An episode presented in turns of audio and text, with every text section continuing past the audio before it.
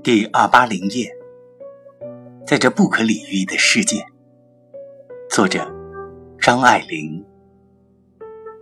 很高兴遇见你，这里是夜读，每天为你更新睡前美文，不见不散。香港的陷落成全了他，但是在这不可理喻的世界里，谁知道什么是因，什么是果？谁知道？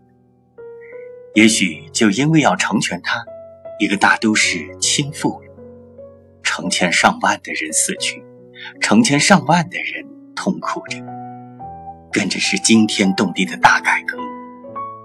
流苏并不觉得他在历史上的地位有什么微妙之地，他只是笑盈盈地站起身来，将蚊香盘贴到桌子底下去，到处都是传奇。